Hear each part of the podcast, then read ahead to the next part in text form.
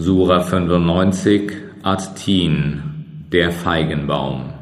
Offenbart zu Mekka 8 Ayat. Im Namen Allahs, des Allerbarmers, des Barmherzigen, beim Feigenbaum und beim Ölbaum und beim Berge Sinai und bei dieser sicheren Ortschaft. Wahrlich, wir haben den Menschen in bester Form erschaffen. Alsdann haben wir ihn in die niedrigste Tiefe zurückgebracht. Ausgenommen davon sind diejenigen, die glauben und Gutes tun.